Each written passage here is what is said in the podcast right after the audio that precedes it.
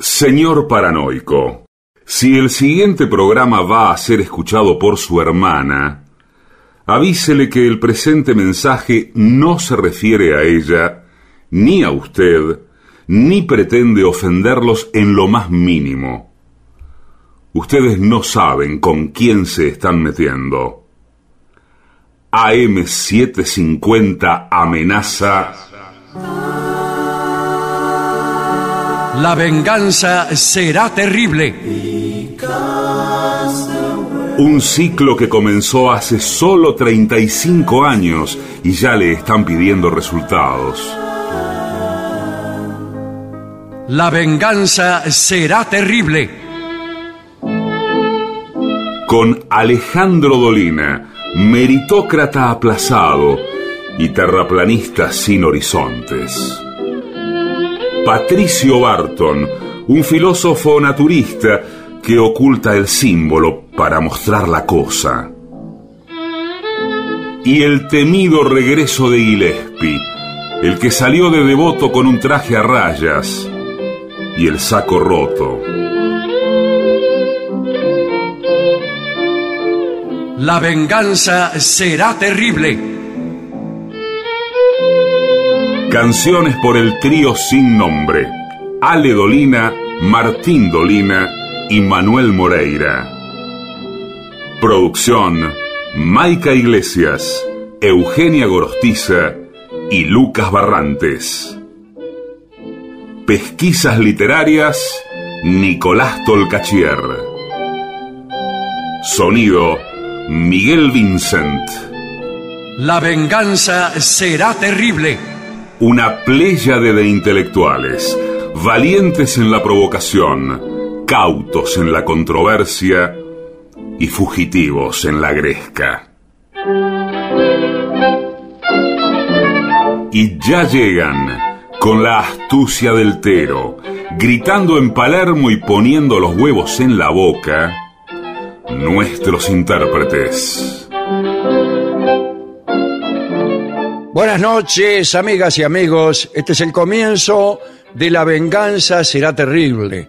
En este mismo momento, las personas llamadas Patricio Barton y Gillespie acaban de golpear la puerta. Hola, ¿Quién amigo. es? per- permiso, buenas noches. Aquí yo soy Barton. ¿Y usted? Yo soy alguien, alguien, mi nombre es Nadies. Permiso, buenas noches. ¿Qué tal? Buenas noches. Soy feliz ¿Qué tal? arroberano, tanto gusto, no hay de qué. No hay de qué. Arrabalera.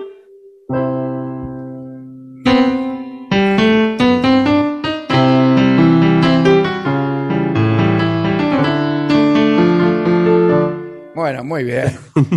Un lindo comienzo. Como flor de ¿Cómo están, señores? Imagino que habrán llegado llenos de ideas porque mi estado físico no me permite concebir ni una sola de ellas. ¿Por qué? ¿Qué, le- qué le pasó que el No, estado pero- físico? Nada, me encuentro Ah. desganado. Ah, bueno, sí. doctor. Mire, me encuentro muy desganado, doctor. No tengo ganas de nada. Por ahí le hace falta alguna vitamina. Eh, pero ¿cómo? ¿Cuál de los dos es el doctor? Ustedes son los No, dos mire, doctores. yo le voy a No, explicar Ahí cómo leí es. En la puerta, en la chapa, los dos doctores, clínica. No, acá mi socio eh, ve más o menos lo general. No, lo- entonces, lo que- deriva, claro. él deriva. Eh, de, de todos modos, yo eh, lo escuché al pasar, discúlpeme, pero estoy con una paciente adentro. Pero lo, Sí. lo escuché al pasar. Como con una paciente adentro. Sí, la ¿Por tengo qué no en va al el- médico? No, la tengo en el consultorio, señor, Ah, eh, que me está, me está esperando ahí. Pero justo salí para ir al baño y escuché la, Lo la- que pasa es que. eh, la eh, conversación. mirá, Carlos, el médico abandona la consulta para ir al baño. A mí nunca me pasó. No, mientras ella se tengo muchos años de ir al médico y nunca me pasó. Vea, dice, discúlpeme, Sí. voy a interrumpir la concierta, la, la, la Sí. consulta, pero... Y ahí te dice, No, no pero sé yo- cómo lo va a tomar, dije- pero tengo que ir al baño. no, no le dije tengo que ir al baño, señor. Le digo, me esperás unos minutos mientras te vas desvistiendo y hacemos el estudio tranquilos, ¿te parece? Pero a mí, pero dije, ¿cómo ah, va al baño. que- Claro. Se da cuenta la tipa. Bueno, pero yo pasé por acá por la sala de espera y escuché a usted que recién llega Sí, y sí. que está desganado. Y Sí. lo, lo primero que tengo para decirle, ahora igual mi socio lo, lo va a atender en lo general. No, es que ya Pero- tengo, ya tengo, más o menos lo tengo semblanteado. Para mí le falta alguna vitamina. Bueno, pero esperá que ni se sentó todavía. eh. bueno, pero Claro. ya le vi. Que me tengo le- que sentar para, para que me hagan efecto las vitaminas. No, digo que recién está llegando. Yo Ah. al revés, como soy una persona optimista, eh, lo primero que tengo para decirle frente a su Sí. desgano, eh, bueno, por lo menos tuvo las ganas de venir, lo felicito. No, en realidad me trajeron, me trajeron de prepo mis familiares. Me tiraron en la puerta. Pero ¿y dónde están sus familiares? Se fueron. Ah, lo dejaron, lo, lo Claro, arrojaron en la vereda. me subieron a la camioneta, me tiraron en la puerta y se fueron. Y bueno, pero Porque hay que dice hacer así. que eh, la mala onda que tengo yo, etcétera. Bueno, porque si usted se hace mala sangre, Sí. usted se hace mala sangre por las cosas, por los problemas. Y sí, Pero no, no vengo al psicólogo. pero es normal. no, pero yo le digo, por, por algo se llama mala sangre, ¿comprende? Claro. No, no comprendo. después- Quiero, estoy desganado. ¿Por qué no me da alguna, alguna pastilla como hizo su socio? claro, Una vitamina. Para mí No. hay que darle 120 años plus. No, Héctor, escúchame, sí, primero que anuncien, y no los nombres más. Sí. Eh, pero, Héctor, ¿sabe qué pasa? Eh, le digo al paciente ahora, ¿no? Discúlpeme cuál es su nombre. Eh, nadie es. Audis. Nadie. Ulises. Ah, Ulises Nadie es, el apellido. Sí, así es. Bien. Bueno, eh, Nadie es, permítame que lo llame por el apellido. Em, lo que usted tiene, eh, si nosotros lo podemos curar sin medicación, lo hacemos sin medicación. Lo que pasa es que Claro. mi socio va enseguida con los laboratorios, va enseguida por este lado. Y sí, sí, sí. Lo que Yo lo pasa que comprendo, porque yo trabajé en un laboratorio. Bueno. Ah, mire usted. Sí, sí. Ah, entonces es, co- es colega, prácticamente estamos hablando de No, igual no, igual. no, no. Yo e- era el, el bufetero. El Ah, bueno. bufetero en, en- en la compañía Mejoral. ¿Qué pasó? ¿Renunció? Y no, tuve un pequeño inconveniente con uno Ah. de los médicos. Eh, bueno, en realidad su- la esposa del médico Sí. andaba conmigo. Ah, bueno, bueno, bueno. Y Eh, entonces vio cómo son esas cosas, ¿no? Sí, sí, sí, ya A veces eh, son difíciles. Eh, y un día nos sorprendió a ella y a mí, a los dos, porque si me hubieran sorprendido a mí solo, eh, yo negaba todo. No, bueno, claro, Pero- sí. Pero nos sorprendió a los dos y dijo, ¿qué es esto? ¿Qué cosa? ¿Qué- Y nosotros qué- le explicamos lo que era y el tipo se enojó y me echó. Y yo lo demandé, lo demandé porque para mí no es motivo de despido. Bueno, no, por supuesto que eh, los temas personales no se mezclan con los laborales. Pero No. si usted estaba en su horario de trabajo y en su lugar Claro, de porque trabajo, por, por ahí él era un, el señor es un excelente empleado y entonces no hay motivo laboral para que lo despidan. Claro, De yo dije, yo soy un empleado ejemplar, Sí, le dije. claro. Ahora, si ando con su esposa, ya eso pertenece a un ámbito más privado, le dije yo. Que no Claro, estoy dispuesto tiene- a compartir con usted por más marido que sea. bueno, bueno, también con Claro. esos aires. Usted le dice, fallé en algo como empleado, hice Claro. algo mal, listo, no, entonces sigo trabajando. Bueno, pero dada la situación, eh, Héctor, le va a buscar el pelo al huevo. No hay caso Sí. cuando es así. Eh, no, no entiendo esa expresión. Eh, Es otro un tratamiento también para, No, para el señor. cansancio. se dice buscar el pelo al huevo porque es sabido que el huevo no tiene pelo. Ah, Entonces, entonces, eh, eh, para algo im- improbable, para algo improbable. Entonces, si usted es me parece que está tratando de boicotear el tratamiento, ¿eh? No, ¿qué tratamiento si no empezamos nada? Eh, pero yo vengo porque estoy cansado y usted me viene con, Bueno, con acá, buscar mire, los huevos, qué sé yo. No, Bueno, no, escúcheme. Yo lo Sí, dejo es- con mi socio porque eh, ya le dije, si- tengo una si- paciente adentro, le digo que la tengo adentro, haciendo, Sí. me está esperando. Entonces, Bueno. me- Por esa razón me echaron a mí del otro trabajo, de la mejoral. Sí. Por eso le digo, no quiero tener problemas. Yo, eh, la verdad, en junta médica, Héctor, yo estoy en desacuerdo con, con tu posición. ¿eh? No, no, bueno, es que lo que pa- para mí, toda una batería de vitaminas eh, completa, que tengan vitaminas y minerales, ya para Claro, reforzar era de hasta la. Z. Ahí está. Claro, para re- re- un refuerzo de entrada. Pero no es que un refuerzo de entrada, no es una picadita, que vamos- una picadita de vitamina, después plato principal. No es así le- la medicina. en, en, en dos minutos lo levantamos, lo levantamos y Claro. ya estamos hablando de otra historia. No, pero mire, yo te digo, eh, la verdad que eh, los trapitos sucios es verdad que se lavan en casa, yo estoy de acuerdo. Ajá. Pero, pero lo que estás diciendo, Héctor, ya te pasó con, acordate la semana pasada con el otro paciente. Sí, bueno.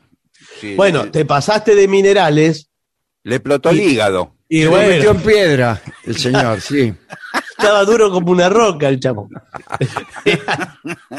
Entonces, no, no funciona todo así, porque vos todo el tiempo querés dar, dar vitaminas. lo- lo que pasa ¿no es que yo, si trabajamos, si levantamos el cuadro general, si levantamos el cuadro general, Sí, ya sí, después sí. estamos hablando de otro umbral. Ahora, no, hablando de umbral, no quiero pensar que los laboratorios le pasan a ustedes un sobre para que curen a todos los enfermos con sus productos.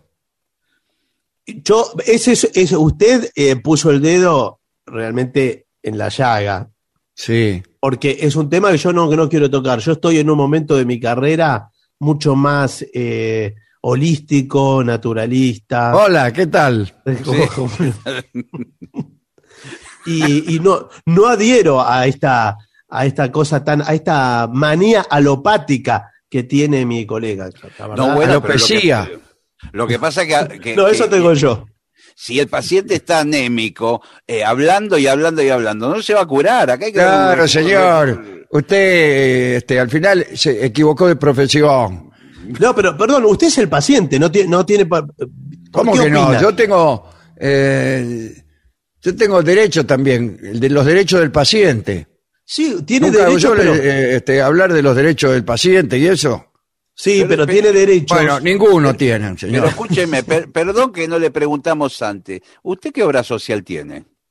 Bueno, lamentablemente no tengo ninguna, porque cuando me echaron de la mejoral, eh, ah, ah, ah. hablaron ¿por qué a no todas las obras sociales para que no me aceptaran. ¿Y por qué no arrancó por ahí?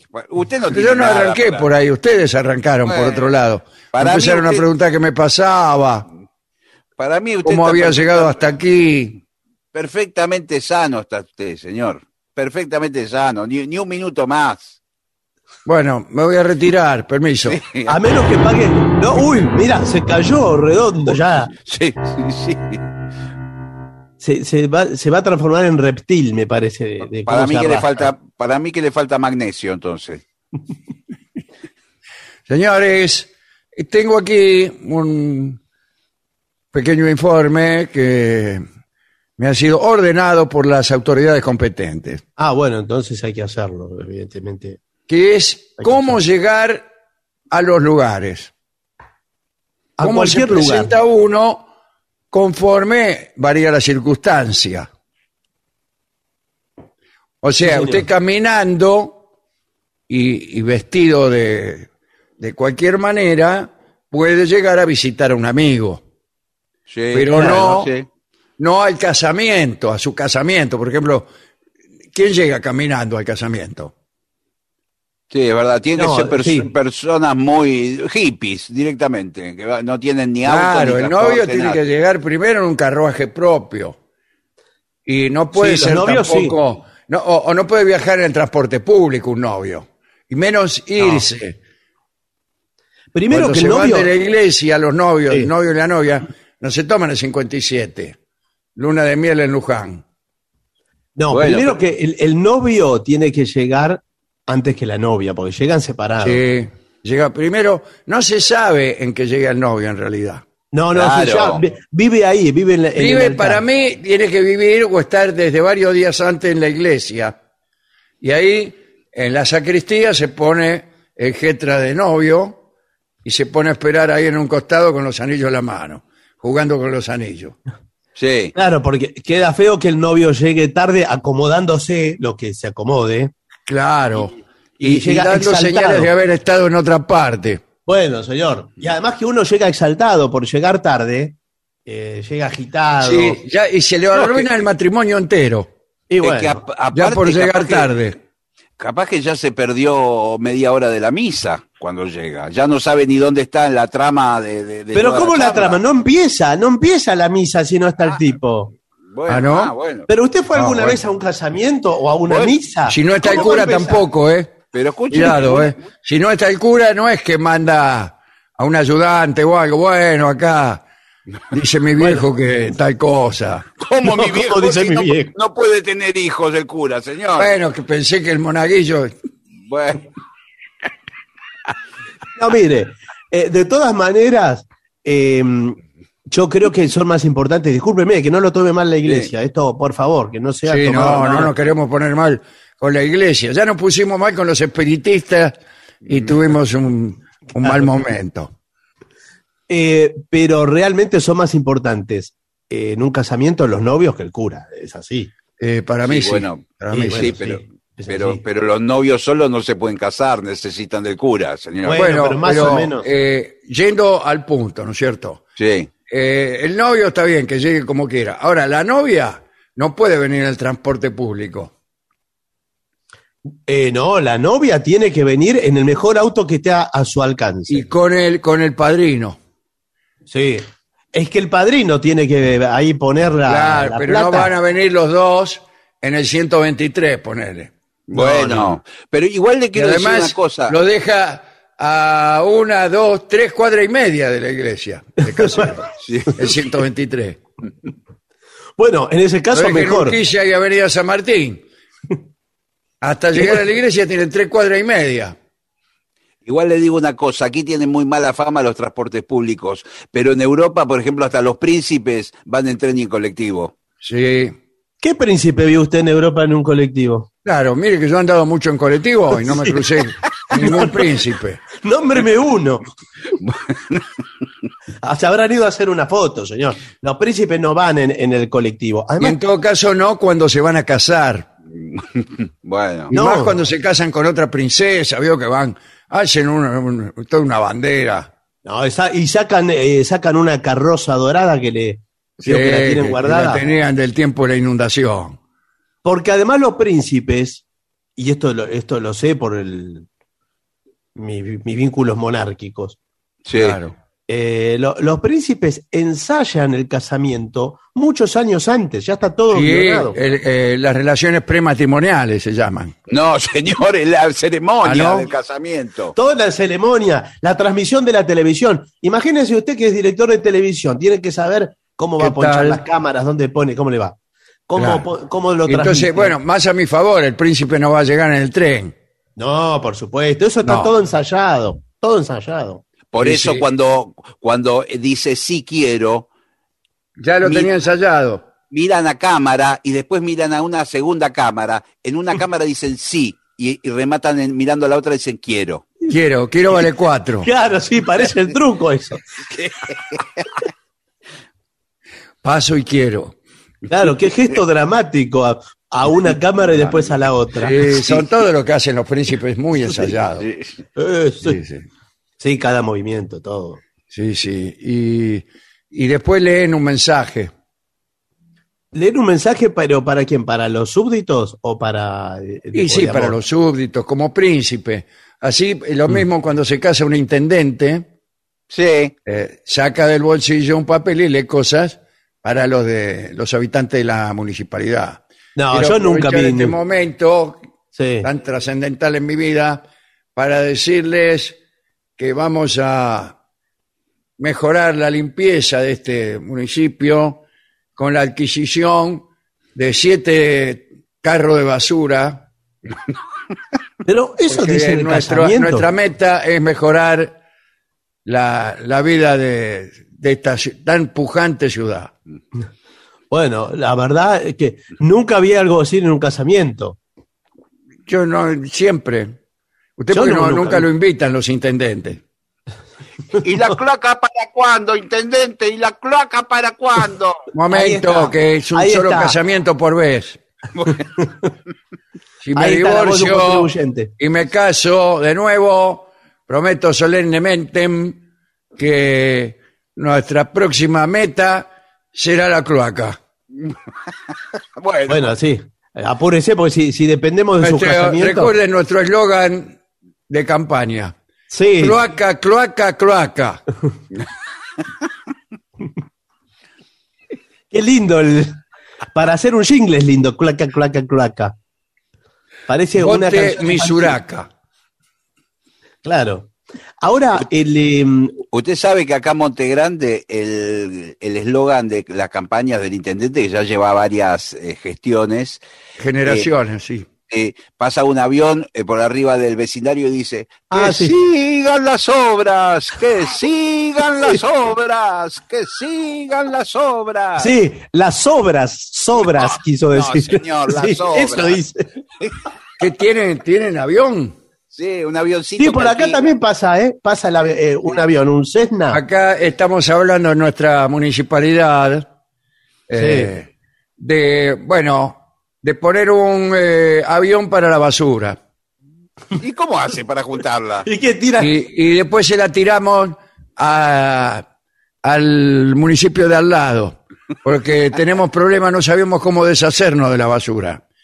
Así que yo presenté una noción, Una moción. Una que moción. es este, bueno, un avión, cargamos todos los días, y mien- por un lado, pa- cuando pasamos por encima de nuestro municipio, decimos que sigan las obras, que sigan las obras. Después, cuando llegamos al municipio de al lado, eh, que tiren las obras, que tiren las y las tiramos.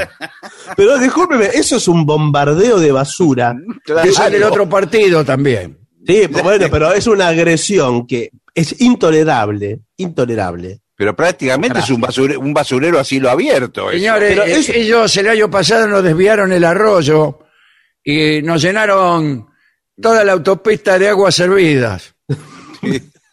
Bueno, se ve que hay un conflicto en, en ciernes ahí. No, en Ciernes no. En, se, se llama Banderalé, se llama el municipio de al Bueno, sí, eh, llámele J, pero lo que, lo que le digo es que No, realmente... J está del otro lado. Pero señor, lo que le digo es que tiene que tomar intervención eh, ya algo, la gobernación, algo más, eh, más arriba, porque entre municipios no lo van a poder resolver así. ¿eh? No, es que Eh, aparte, ya. Bueno, los- Eh, no me interrumpa, eh, no me arruine el casamiento, señor. Yo estoy en una cosa aquí íntima, a punto de, de copular con mi señora esposa después de la ceremonia. Señor, por supuesto. favor, a mí no me interesa... Y usted me eh, viene con, con, con el municipio de al lado. No, yo no, eh, no me voy a entrometer en, en su vida privada, pero es una vergüenza, y tomen nota de esto, sí, sí, que vamos a tener un cuaderno y un lápiz para escucharlo. es una vergüenza que usted eh, se está casando, que es un hecho personal e íntimo, Sí, Y se- y, y muy venturoso. bueno, pero y se trasladó con un auto oficial que pagamos nosotros con el alumbrado barrio de limpieza. ¿Y quién quiere que lo pague? Y, y sí, pero, Bid- Pero Biden que- lo va a pagar, señor. pero usted lo Ah. usa para casarse, no lo usa para ir a, eh, a servir a sus vecinos. Lo está Yo usando soy, para- eh, el casamiento es también servir a mis vecinos. A mis vecinos, sí, en fin, a quien, quien fuere.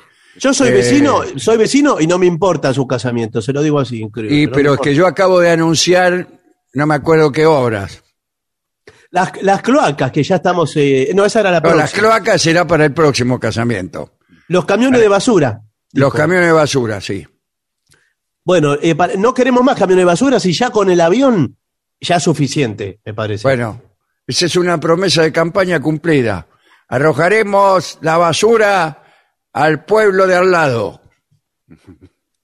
Sí, pero eh, estamos en conflicto con el pueblo de al lado y ahora eh, no podemos pasar porque yo tengo que ir a Capital y tengo Sí, que. justo la ruta pasa por ahí.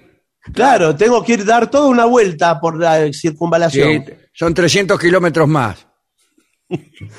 Por eso podrían amigarse. Porque no permiten, los zorros grises no dejan pasar a los habitantes de esta ciudad porque dicen que le tiramos la basura. Mirá si serán calumniadores. Bueno, pa- para mí esto es, eh, es un problema, ¿no? Que nos falta convivencia, civilidad. Bueno, un momento que ahí viene el cura, ¿eh? Ahí viene el cura. Ah, llegó, bueno, era hora. ¿Dónde, Llegó. ¿De dónde viene el cura? Ahora Buenas que- tardes. Sí, Buenas ah. tardes. Un saludo. Padre, padre, buenas noches. Ya se hizo de Buenas noche. tardes, su señoría. Bu- bu- bu- buenas noches. Un saludo hago extensivo a toda la feligresía. ¿Qué está? Está comiendo que tiene la boca de- ocupada con algo. ¿De dónde viene, padre? Tuvo muchos casamientos, parece hoy. Sí, el propio. No, eh, ¿le puedo hacer una pregunta, padre? Ah, sí, es el momento indicado antes que empiece con la ceremonia. Bueno, porque recién hablábamos de cómo llegar a los lugares, que a mí me costó mucho llegar acá y estacionar. Pero lo- los sacerdotes manejan, usted con la sotana y todo, ¿tiene auto propio o de la iglesia? ¿O cómo se, cómo se desplaza? Yo tengo un- una moto. Ah, Ay, ¿cómo monta? ¿De costado? No, eh, tapo toda la moto prácticamente con la sotana. Claro. Y la, la puede dejar a la noche para que no se le... Para que el rocío no le haga óxido. Eh, así que bueno, ya mismo comenzamos, cada uno va eh, haciendo las oraciones a partir de ahora. Pero, pero ¿cómo? La- ¿No nos van a dar algo? Porque yo no sé las oraciones. Eh, para un casamiento. Quiere que Vas le- a- le- después le van a dar en la fiesta. En la iglesia no te dan nada. Es a pico seco. Claro, ¿qué se cree que es? No, señor, pero yo Nunca sé, fue. yo sé que, eh, que es un sacramento el matrimonio. Sí. Usted sabe que es un sacramento. Ah, muy bien, ¿eh? Un- lo dicho. Un teólogo. Pero entonces eh, yo espero, eh, no sé, una ceremonia especial con cierto recogimiento de, de la gente, de una introspección. O lo ¿no? que sea, claro. Eh, No, no, lo que sea, no, señor. Es un momento eh, único, ¿verdad, padre? Por eso aprovechamos este momento, un momento, nos tomamos este momento para pensar, ¿eh? para pensar eh, y ya reiniciar la ceremonia. Para pensar que, padre, Claro, porque yo pienso en irme, por ejemplo. Revisar lo que hicimos bien, lo que hicimos mal. Sí. este Pero es un casamiento horrible, padre. Claro, hay una celebración. Eh, yo le digo, eh, está mi- la que se casa es mi hermana. Y, y se casa, bueno, con el intendente, Que soy yo, padre. que- que es el señor. Le prometo que eh, vamos a reformar esta iglesia. Sí, pero ya nos digo. Que realmente es una vergüenza. Y No, le vamos a poner, aunque sea banco. No, iglesia y Estado, asuntos Gente de separados. parada, señor. No, nos hicieron poner de pie ahora, intendente, Ah. porque No, nos Eh, ponemos de pie ya para la consagración del matrimonio. Queda ya prácticamente configurado a partir de ahora el matrimonio. pero ya- ya está. Pero Bueno. De aquí en más adelante ya es el matrimonio. Ay, que- Bueno, es fue eh, conmovedora la ceremonia. Y otros acontecimientos. Por ejemplo, recepción en una embajada. Bueno, Sí. ahí hay que Eh. ir todos de smoking. Ahí es peor la cosa. En el Eh, casamiento claro. van todos más o menos bien vestidos, pero Sí. en una recepción en, un- en una embajada van todos de gala. Sí, con pero las mire, condecoraciones. yo he estado, he estado en una embajada yendo de gala y estábamos todos mejor que el, que el embajador. eh. Sí, yo estaba también. Eh, Sí. Le quiero decir esto. eh, ahí tampoco conviene llegar. eh, puede, usted puede llegar en auto propio, pero depende cuál sea el auto propio. Sí, Claro, adem- Porque además queda la muy zona de... fulero bajarse. Usted viene con su señora esposa, toda trajeada, un, un traje Sí. de lamé largo, con ahí unos zapatos de taco alto, de cristal. Usted baja con su chistera, qué sé yo, y, y un auto que es una porquería, que no anda, que además lo viene empujando. No, bueno, claro. no. Y además eh, es conveniente llevar un chofer porque muchas veces no se Claro. puede estacionar en la puerta de la embajada. Claro, aunque usted no tenga chofer, eh, le dice a un cuñado o algo, che, manejame. Y al, y al cuñado le dice que se vista más o menos bien, no que venga en, en short. No, por supuesto. Pero si no, además los, los, eh, las embajadas de los países poderosos, que a, a las que vamos nosotros, Sí, sí. eh, tienen un valet parking. Usted llega con el auto, le da la llave a un tipo que va y se lo Claro, el. Bascolé Parking, sí. Eh, Usted se olvida de- del auto. Porque digo, está mal llegar en taxi. sí, yo me ¿no? lo olvido siempre el auto. No, se olvida en el sentido Ah. de la preocupación, no se preocupa. Ahora, está Bueno, mal pero llegar tiene en que andar el auto, ¿eh? porque eso de, Sí. de pedir después al, al embajador que lo ayude a reempujar para que arranque, no, No, no, No, está muy supuesto. mal visto.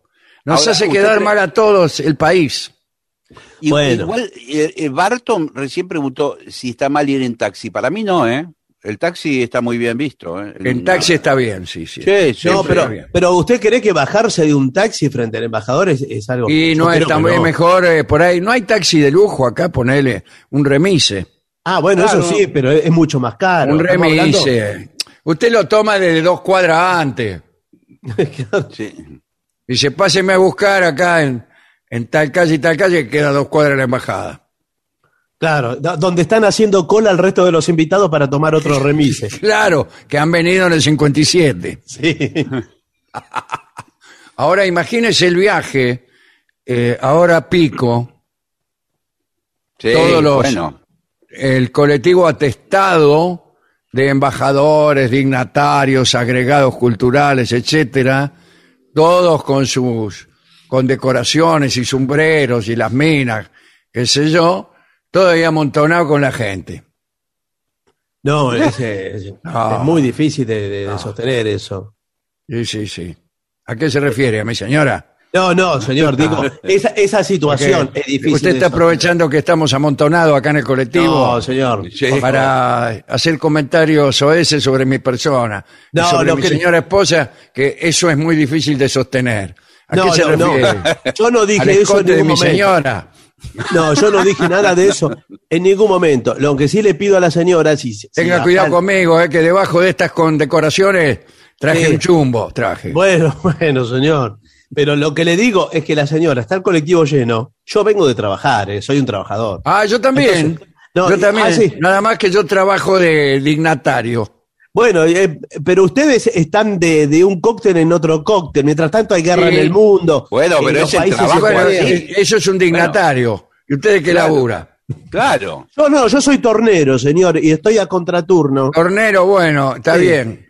Muevo, Entonces muevo el- usted, usted andará meta tornillo y tornillo. Sí, Claro. yo me- mue- muevo el país, muevo el, el país, muevo la producción, si no acá no pasa nada, señor. Si son todos dignatarios, esto está todo quieto. Bueno, pero Ahora- alguien tiene que hacer este trabajo. Es Bueno. como, eh, Claro, Yo lo mismo pero- que el colectivero que está en este momento. sí.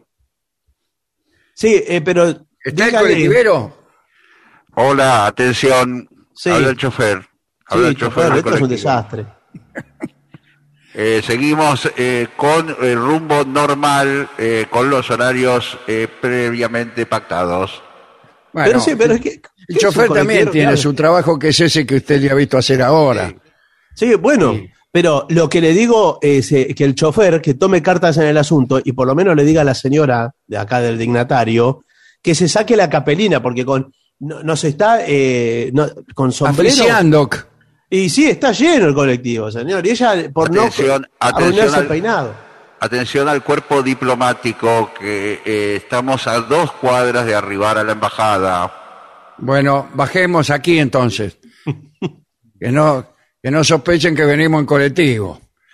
Bueno, eh, a mí me gusta también cómo se, dif- eh, se disfrazan los jugadores para un partido final, cuando llegan en esos micros. Sí. Los jugadores sí llegan en colectivo. Sí, señor. Sí, eh, porque van Llegan todos juntos. vestidos con un traje así de Albion House o de Modart. Bueno, pero Los ese es el oficial. Compran los clubes los compran a crédito. Sí, generalmente es el mismo traje eh, idéntico en todo el plantel. idéntico. Tipo va y dice, va ahí a Vega y dice, quiero 11 trajes. No, 11 más trajes que azules. 11. Para los ¿Eh? suplentes también, para le- Ah, los- bueno, para 22 todos. trajes. Sí, para los entrenadores, para los Bueno, el bueno. Eh, los entrenadores no lo invitamos, ¿o sí? Sí, todos tienen van. que ir a los partidos. Bueno, Sí, todos, 30 todos. trajes, ya está. 30 Todos trajes. iguales. Todos iguales. Azules, camisa blanca, Sí. corbata bordó. Listo. Bueno, y pero vio que después los jugadores bajan con el traje y con auriculares van escuchando música. eh, Eso eh, lo Queda estamos feo. prohibiendo, porque Queda incluso algunos empiezan el partido. Los arqueros, en los partidos fáciles que tenemos, que dominamos, sí. eh, se pasan escuchando música. Eh, Y bueno. así, Se paran contra el poste y empieza a hacer como que sí con la cabeza y, y hacen como que tocan la guitarra. No, bueno, Claro, Eso no lo podemos tolerar porque está fuera. eh, eh, nosotros venimos de otra época del fútbol, en donde Sí. se jugaba por el sudor de la camiseta, señor. Por la camiseta, no por el sudor. Ah, bueno, la camiseta. Claro, sí. No como ahora que los el venden los jugadores.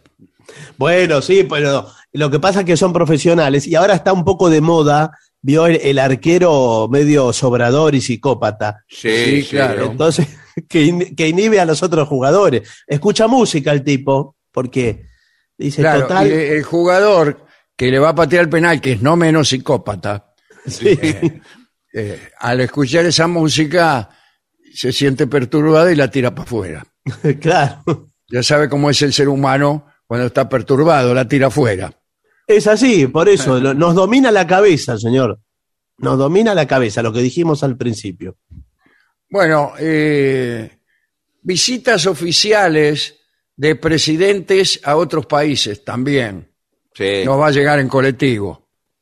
Sí, y aunque, y aunque esos países tengan una cultura completamente distinta y otro tipo de atuendos y trajes, el presidente del país tiene que ir con su ropa habitual. Claro. No, no, no- No importa si en el, otro país poner se visten con túnica. claro, no va, no va a bajar no del va, avión. es que queda feo porque algunos se tientan. Claro. Algunos presidentes se tientan de, de- le pasó a Donald Trump. Sí. Bajó vestido de gaucho acá cuando vino. bajó. Se- dice para quedar bien, Sí. bajó con una bombacha, este, el, ch- el, el cheripá, una rastra, Y, y un sombrerito. una panza como se puso como los gauchos, el, el sombrero, eh, debajo del pañuelo ese en la frente que usan algunos gauchos, y las boleadoras colgando ahí. Sí.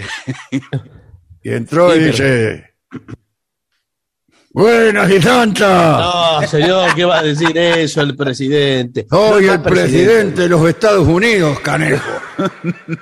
¿Qué tanto ni qué tanto?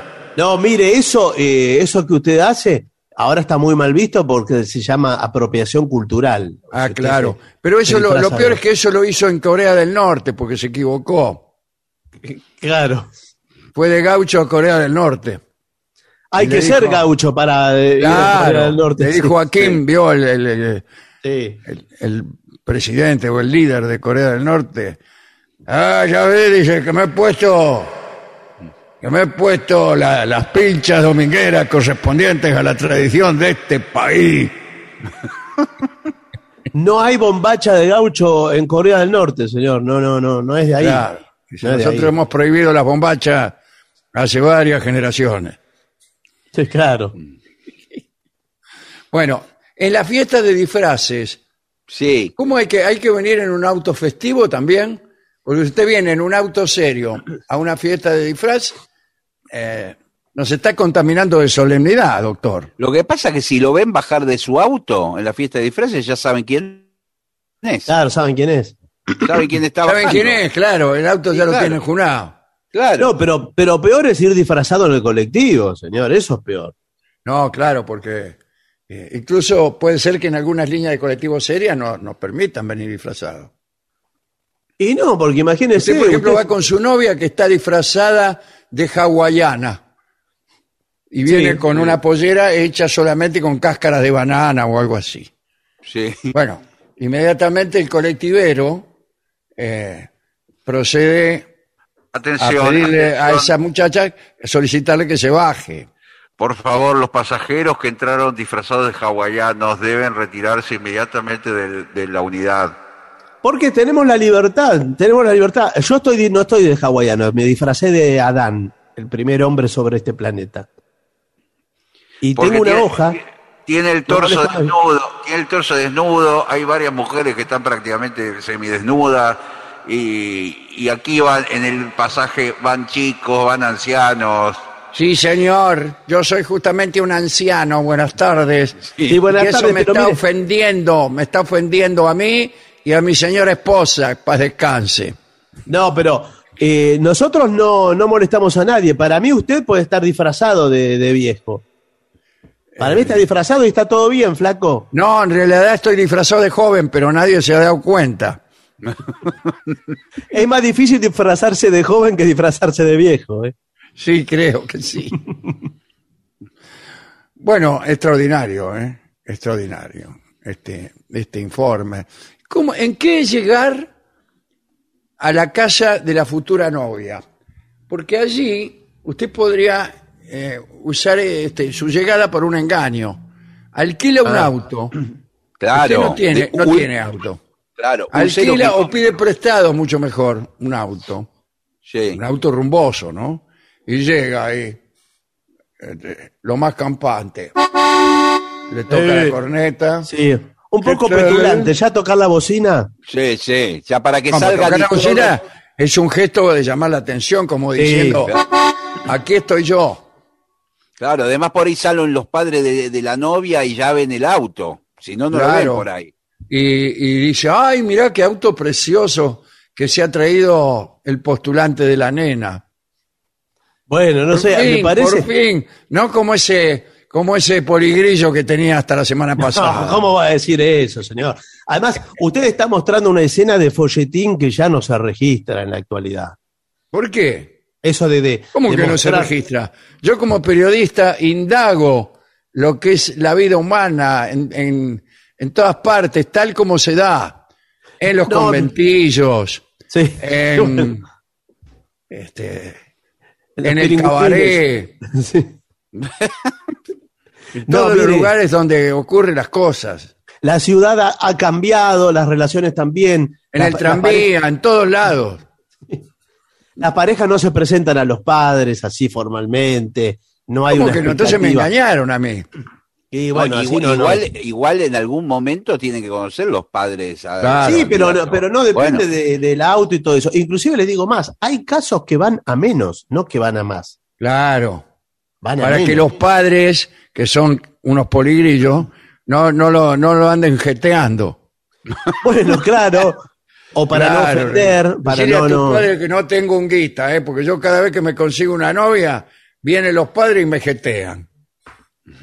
Usted sabe que yo en una época, y esto que voy a contar es cierto, ¿eh? Todo es cierto. Todo es cierto, señora, señor. Por favor. Estamos haciendo un informe que nos estamos jugando el, el empleo aquí en este municipio. En una época yo trabajé con una persona muy, muy, muy adinerada, podría decir casi millonario, Bueno. o millonario. Y tenía eh, un auto muy, muy mm, particular, Sí, Eh, más, más un auto particular. sí, particular, pero además que no se veía mucho en la calle, un auto deportivo ¿Por muy... qué no se veía? Ah, No, diga, dé más detalles que, que- claro. Así usted está eludiendo responsabilidades. No, espere. Y todos nos damos cuenta. de un que se par de trata de veces- gente a lo mejor de un laboratorio No, que usted le pasa un sí. sobre todos los días para que le recete giladas a sus clientes. No, de- y de pronto en alguna oportunidad yo eh, estaba en el auto con él y teníamos que ir a uno de los lugares donde estaban los trabajadores, empleados de él, Sí. de más bajo rango, vamos a llamarlo así. Sí, sí. Sí, sí. Y, y el tipo estacionaba lejos de ahí. No llegaba nunca con ese auto. Llegábamos caminando, el tipo pancho, con la misma ropa de común que tenían todos, y el tipo es millonario. Y yo si Pero- fuera millonario. ¿Y cuál, cuál sería la indumentaria de millonario? ¿Cómo quiere que se vista el tipo? ¿Con un, con un pantalón a rayitas, un smoking, una galera y, y un monóculo? No, pero- No, no era, no era, no era ostentoso, por ahí hasta tenía los zapatos gastados. Después tenía el auto ya. Él compraba zapatos Claro, claro. gastados justamente Sí, para usarlos sí, cuando sí, visitaba a sus empleados de rango millo, como dice usted. Sí, señor. Y entonces todos le preguntaban y hacía, bueno, la, una escena ahí demagógica, populista. yo vengo muy de abajo. Sí, Claro. bueno. sí. Muchachos, acá hay que poner el hombro todos para que la cosa vaya bien. Claro. Eh, yo me cuesta muchísimo mantener esta fábrica en funcionamiento, apenas si llegamos a mitad de mes. Claro, mi bueno, por eso. Mi Por señora esposa me he tenido que divorciar ¿Por qué? por, por cuestiones de presupuesto. Pero nadie se divorcia por cuestiones de presupuesto, señor. Los millonarios solamente. Claro. Se casan por cuestiones de presupuesto. Claro, sí, sí. Bueno, eh, extraordinario todo esto. Me gustaría saber qué opinan nuestros oyentes sobre cómo llegar a los lugares. Bueno, veamos entonces eh, mensajes que han Hay llegado. una sola pregunta al final. Sí, sí. ¿Qué lugar ocupa en la categoría o en la forma de llegar el, el nuevo monopatín, que es para mí el, el auto del futuro? Está muy bien, muy bien visto. Porque Muy yo he visto gente muy bien vestida Sí, con sí, el monopatín. Habla de una persona que está conectada con las nuevas tendencias, con lo contemporáneo, Claro. con, con lo ecológico, con todo bien, todo bien, todo. Digo el monopatín eléctrico, no el otro, ¿eh? No, claro. No, el tipo que aprovechando la moda viene con el monopatín del hijo y está pedaleando ahí sudando la gota gorda. No, no. Yo digo el canchero que viene ahí enhiesto Sí, Sí, señor. sobre señor. el, sobre el monopatín a 20 kilómetros por hora por la vereda. Sí, vio, vio que van muy rectos, Sí, sí, sí. con la espalda muy recta, sí, sí. Sí, sí. Está muy bien eso. Bueno, esto quizá pueda contestarlo la audiencia. Veremos, son mensajes que nos mandaron los oyentes al WhatsApp de los mismos, que es 6585-5580. Ahí está, sigue la colecta para Fede, el chico este de nueve años, que tiene una grave enfermedad y que busca poder trasladarse a Estados Unidos para hacer un tratamiento. Eh, ya hemos dicho cuáles son las posibilidades para colaborar. PayPal, usuario Juan Cachia, C-A-C-C-I-A, Cachia. Eh, Mercado Pago, que es juancachia.gmail.com y cuenta bancaria de Juan Francisco César Cachia, que es en el Banco Santander. El alias es corte.comida.pascua. Hay que colaborar, ¿eh? Vamos.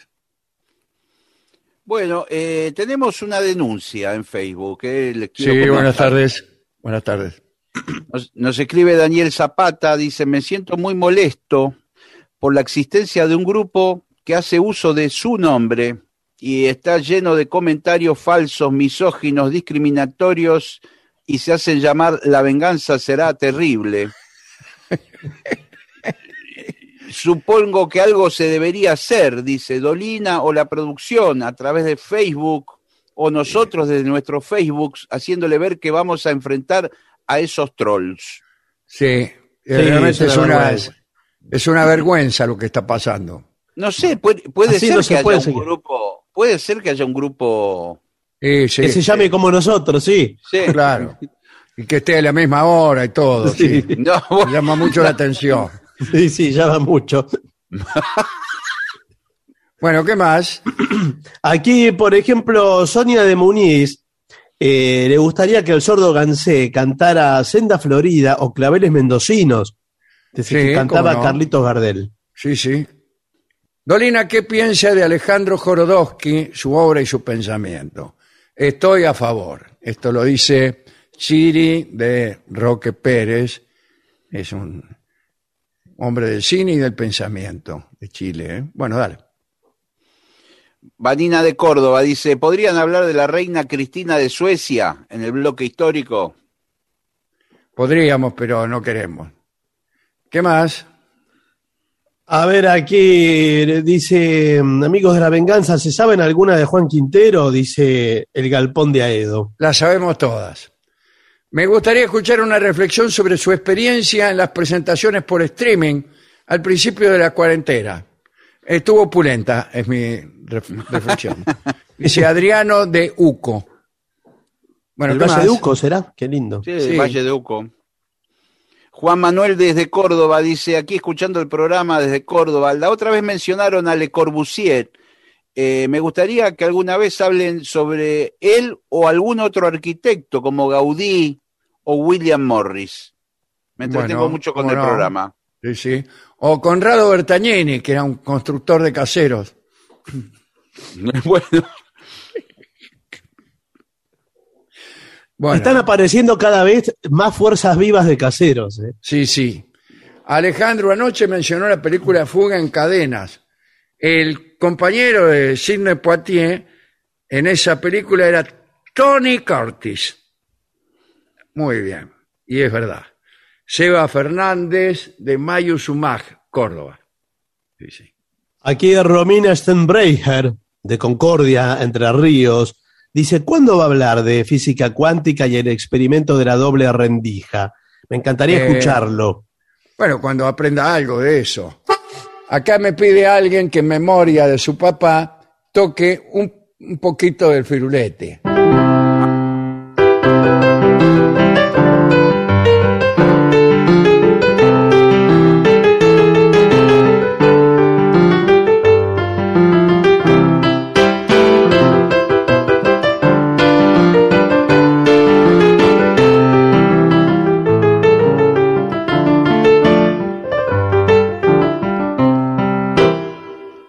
Muy lindo. firulete.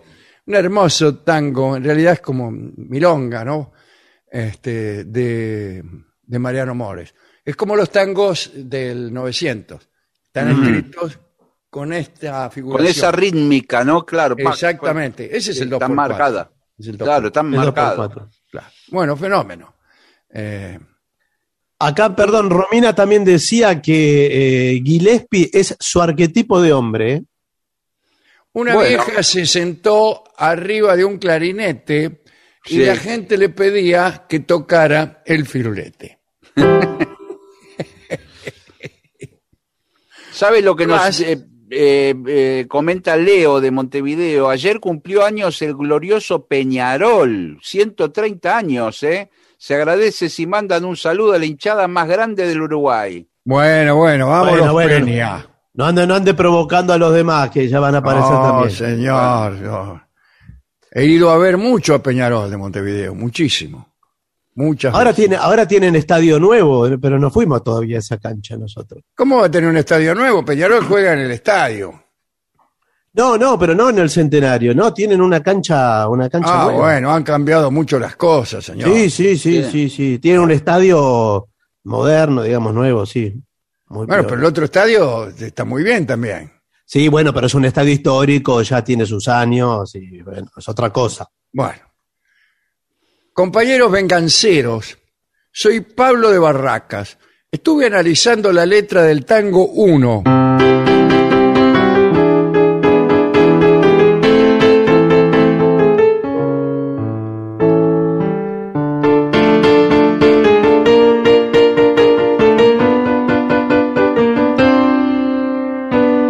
Eso en todo caso es la música. Y dice, si bien está dirigido a un desamor, sospecho que Disépolo va más allá de lo que quiere interpretar por lo desgarrador de la composición. Por eso, discúlpame, desearía saber su opinión. Yo, yo opino que es un tango maravilloso y efectivamente de una, de una poética muy, muy compleja. Después no sé, no soy quien yo para analizarlo. Eh, algunos, algunos momentos del tango son de, de un ingenio trágico poco usual, poco usual, ¿no? Por ejemplo, si yo pudiera como ayer querer sin presentir, es una frase aparentemente simple y sin embargo complicada en su estructura. Esto significa que a cierta altura de la experiencia amorosa, el presentimiento viene a perturbar la relación amorosa. Eh, Uno se enamora después de haberse enamorado muchas veces, después de haberse desengañado algunas, y presiente. Y entonces lo que desea este hombre, el, el sujeto de denunciación, bueno, este, si yo pudiera como ayer querer sin presentir, desea recuperar una ingenuidad, una inocencia y casi un desconocimiento. Mm. Casi está pidiendo como gracia desaprender lo aprendido para poder disfrutar lo que viene. Y es ahí lo que se llama un, pensamiento complejo, un pensamiento complejo. Digo eso como, como un, un ejemplo. Y después, eh, la primera vis, pero Dios te puso en mi camino. Bueno, toda esa parte es como si cambiara la, la enunciación de, de la obra. A mí me parece de las mejores letras de amor, porque lo es, de amor, quien dice amor dice también desamor, que se han escrito. Y la música es evidentemente in- muy, muy interesante, muy interesante. A Tania no le gustaba. A Tania, Ajá. la que fue Sí, sí, sí. ella decía, no públicamente lo decía, que eh, este, escuchaba que se reunía Disépolo con Mores y estaba.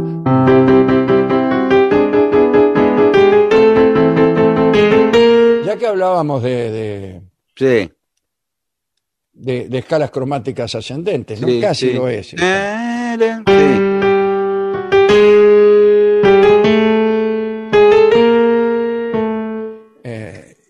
Dice que esa no, no alcanzaba a ver a dónde iban, que se aburría escuchándolos trabajar con eso. Y sin embargo, a mí me parece que, que está muy bien. Y es una forma de armonía que a Amores le gustaba mucho. ¿eh? Fíjese si, si tratamos de cantar Cuartito Azul, podemos utilizar la armonía de, de uno. Cuartito azul. sí. Ahí va, mira. Cuartito azul de mi primera pasión.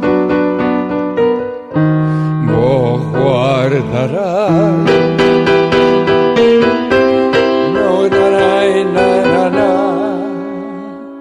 Sí, Cosa, ¿eh? sí. Es la misma secuencia, secuencia Sí. armónica y no es usual tampoco. No es nada, no es nada usual. Bueno, eso, es- ya que quería que dijera algo sobre el tango 1. Dale. A, a Bueno. Borges no le gustaba, eh, incluso en alguna ocasión se permitió un mal chiste, ¿no? Porque alguien le preguntó en una audición de tango, también a quién se le ocurre invitarlo a Borges Claro. Sí. a una audición de tango, ¿por qué no a la, al programa de, del- de, de fútbol, ¿no? De, de- qué sé yo, laboral deportiva, algunas veces. Eh, y le preguntó, a ver, ¿qué le parece este verso? Uno busca lleno de esperanzas el camino que los sueños prometieron a sus ansias.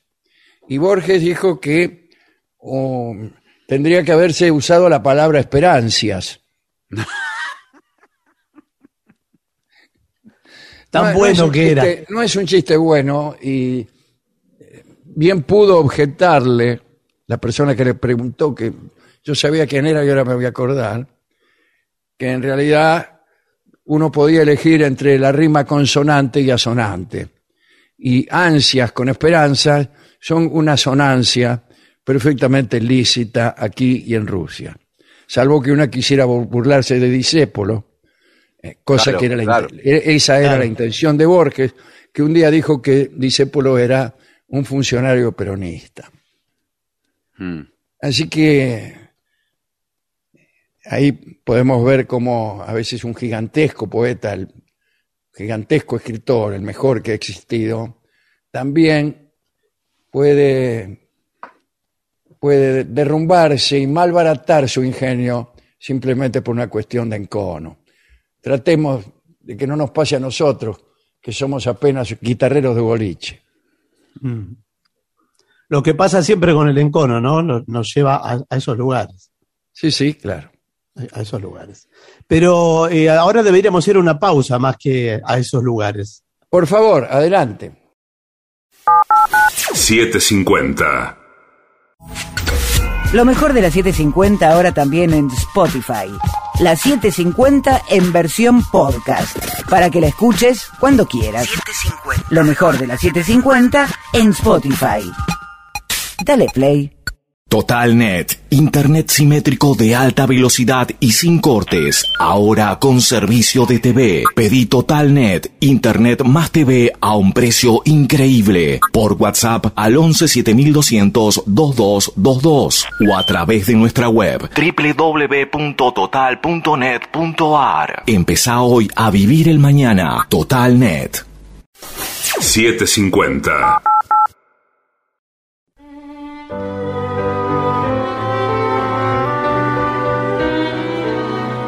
Continuamos en La Venganza Será Terrible por las 7.50. Recuerden que nos pueden escribir a través del WhatsApp de los oyentes, que es 11 65 85 5580. Y en las redes sociales nos encuentran como La Venganza Radio.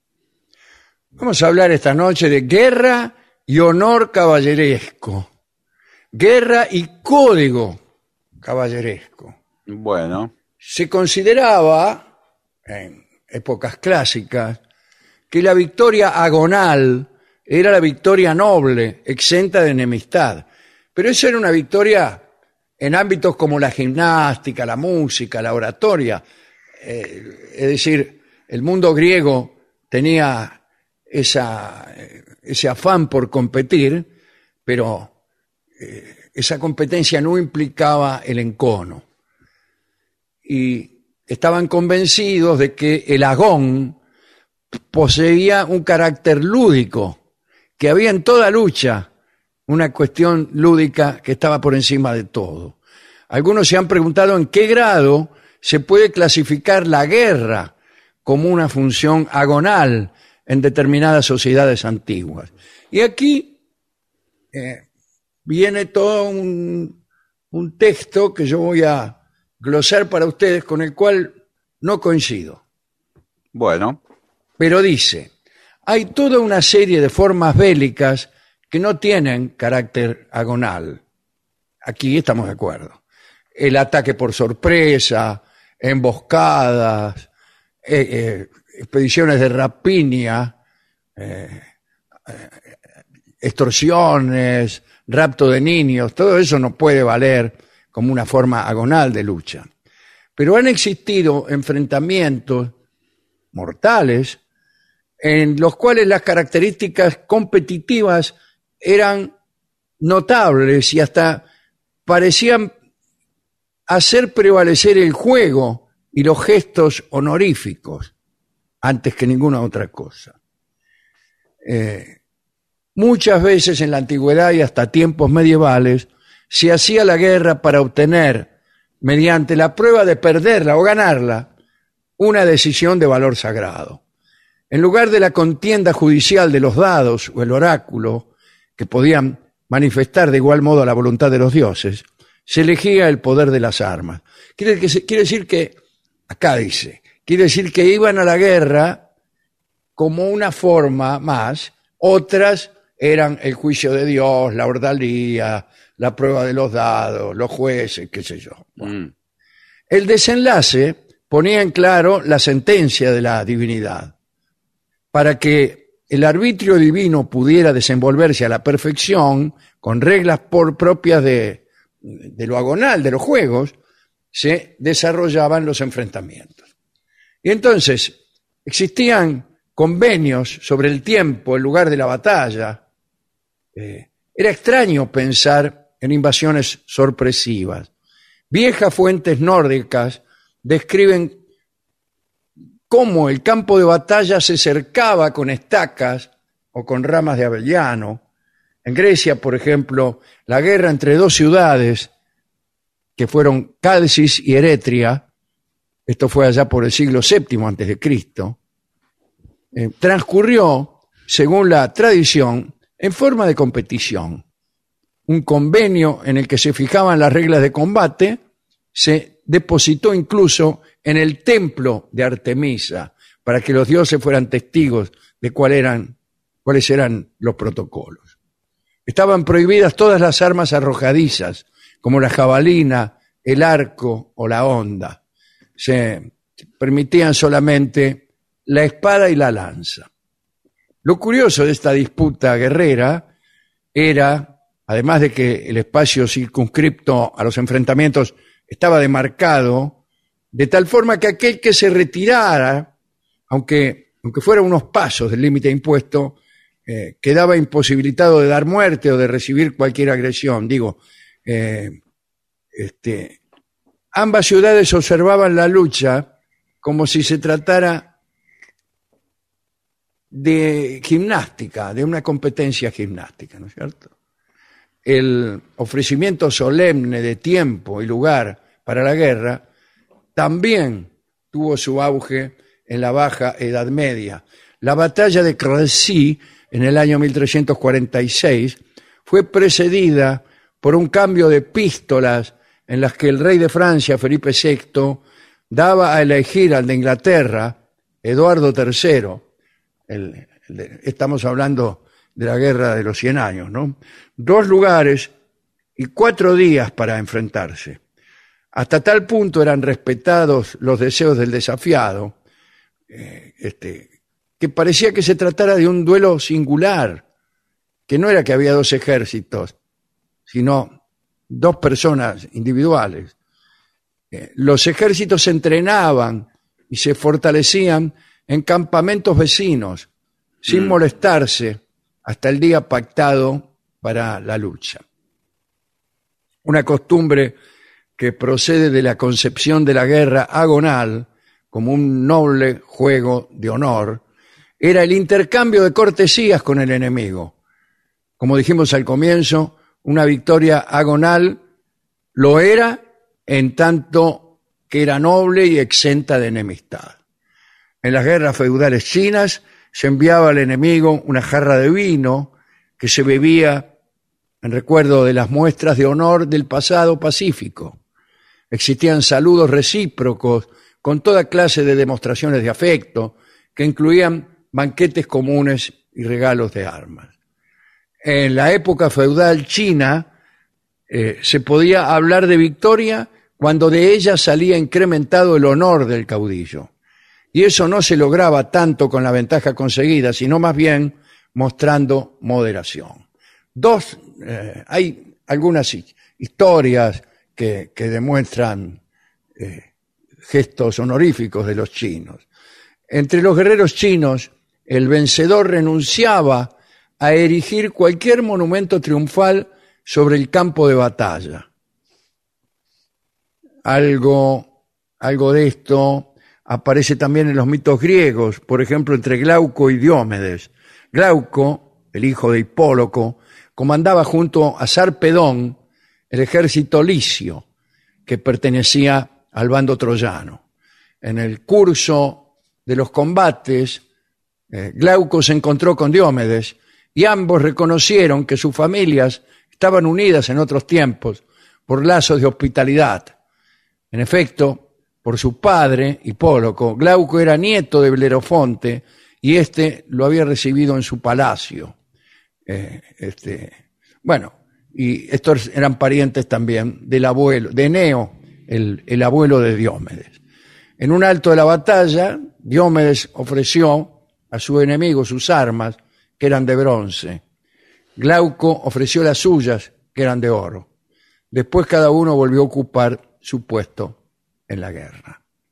Otro ejemplo antiguo de enfrentamiento noble tuvo lugar en Japón en el siglo VIII el príncipe Kenshin estaba en guerra con otro príncipe feudal llamado Shingen.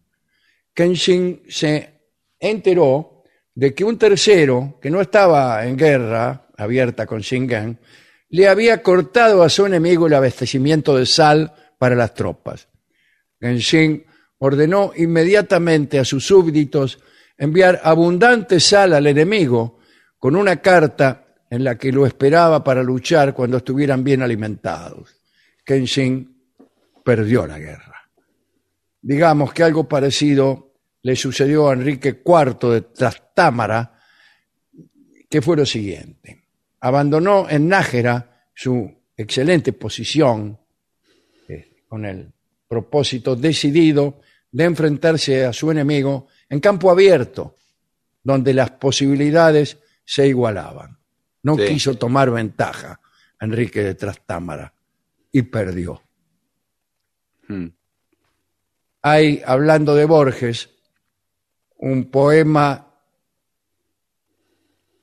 que hace alusión a Magnus Barford, que en el año 1102 emprendió la conquista general de los reinos de Irlanda. Y se dice que la víspera de su muerte recibió este saludo de Muir Shetach, rey en Dublín. Y dice así.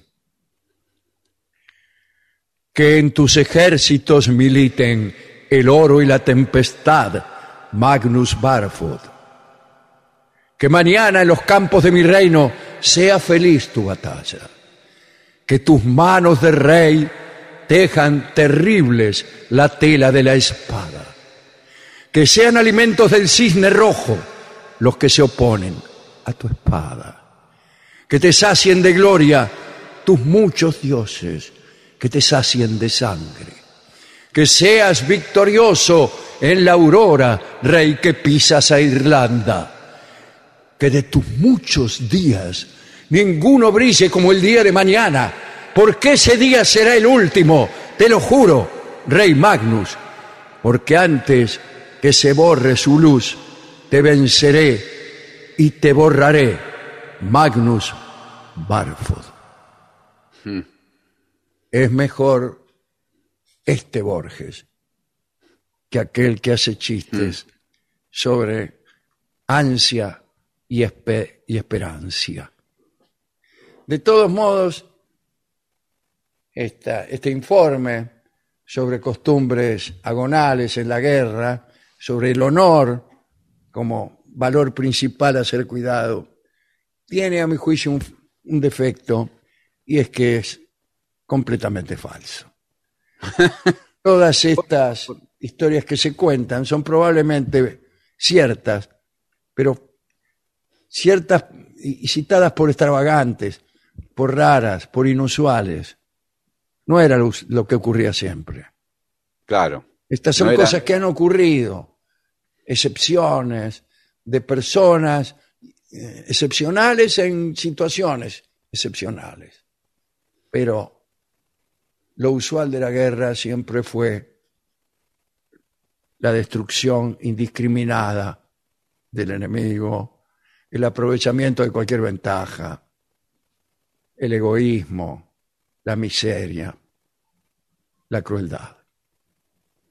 Me pregunto con qué canción podemos ilustrar esta historia, este poema, este pequeño pensamiento, si ustedes quieren.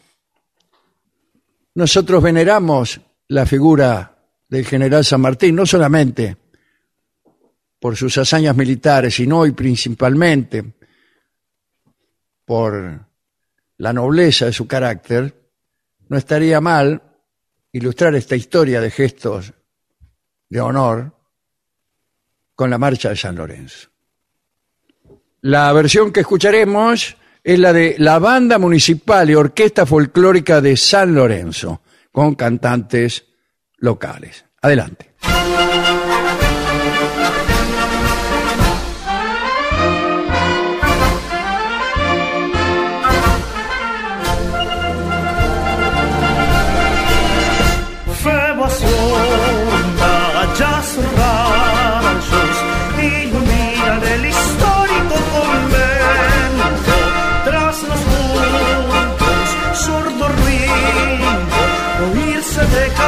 Arcenes y de acero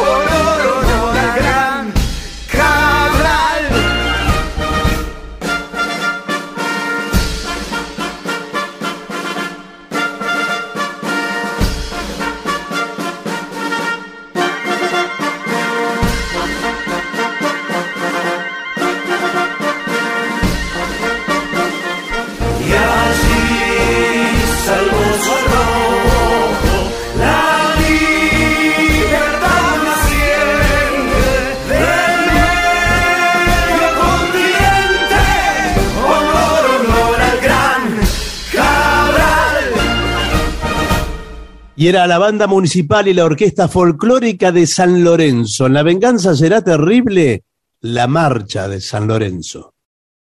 ADUNLAM, la Asociación de los Docentes de la Universidad Nacional de La Matanza. Una organización creada con un solo y claro compromiso, defender la Universidad Nacional, pública, gratuita y de calidad. 750.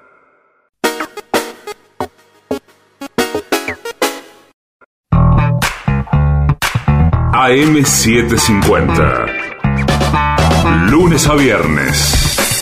Medianoche. La venganza será terrible. El programa número uno del corazón de todos. Alejandro Dolina con Patricio Barton y Gillespie. Dos de la mañana, aunque es de noche. Pablo Marchetti y el absurdismo al poder. Con Guadalupe Cuevas y Manu Campi. Madrugada 750. Objetivos, pero no imparciales. 750.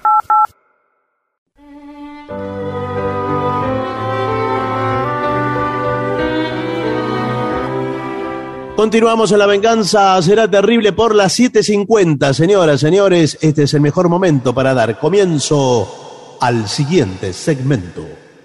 Consejos para el corredor aficionado. corredor a pie. eh, el corredor a pie. No estamos hablando ni de automovilistas, ni tampoco de vendedores de productos, No, claro, no, claro. corredor de. ni viajantes. No, no, no. Hablando de los famosos, los famosos runners. Los runners, sí, señor. Sí, señor, claro. Te crees que sos un runner y sos un pobre Gil. Bueno, eh, Vamos a dar algunos consejos. No tratemos de empezar corriendo la maratón de los barrios. Claro, hay que ir Ah. gradualmente, de a poco. Sí, señor. Por ejemplo, hoy corro 50 metros. Claro, mañana. colectivo. Mañana 55. No, no, tiene Y que. así, en dos años voy a estar corriendo 100 metros. No, mire, ahora contamos con elementos de última generación que usted se puede bajar al celular. Una Ajá. aplicación, una Sí, aplicación sí, señor. que eh, le marca en el territorio eh, la raya. ¿En la Eh, raya? No, señor, en Sí. el territorio, en el mapa le marca por dónde usted anduvo con una raya Sí, y le sí, dice señor. toda su performance. Todo. lo ¿Cuántos que se le pasos dio, por ejemplo? ¿Cuántos Sí, pasos cuántos dio, por ejemplo? Sí. ¿Cuántos metros? ¿Cuántos Te cuenta las costillas, después viene tu novia a la noche, te revisa el celular y dice, ¿dónde fuiste vos? Y que diste 22 mil pasos. Y ninguna flor. Conmigo no va ni hasta el almacén. No, pero está entrenando. Eso quiere decir que está Claro. entrenando. Bueno, eh, de todos modos, empiece de a poco. Y para empezar a correr este maravilloso mundo del runner, ¿no es cierto? Sí, señor. Eh, lo más importante es tener un buen par de zapatillas. El runner descalzo eh, propende al accidente. Puedes pisar y un vidrio. Y Ahora, además- discúlpeme, discúlpeme, en la antigua Olimpia, que se ponían zapatillas, los griegos iban No, no, pero bueno, no va a bueno. comparar las patas que tenían esos griegos con las que tenemos nosotros, todas delicadas y, Y llenas bueno. llena- llenas de crema Pons, señor. pero además la a uno se le formaba. Sí, una- un además callo. tenían, usaban, Y sí. usaban sandalias. Pero si tenían que correr descalzos, corrían. Y no es necesario remontarse tan atrás, me dice aquí el equipo de producción con Sí. gestos Sí. este, me hacen el gesto del barrilete y el gesto de Sí. atrás Sí, bueno. y el gesto de no.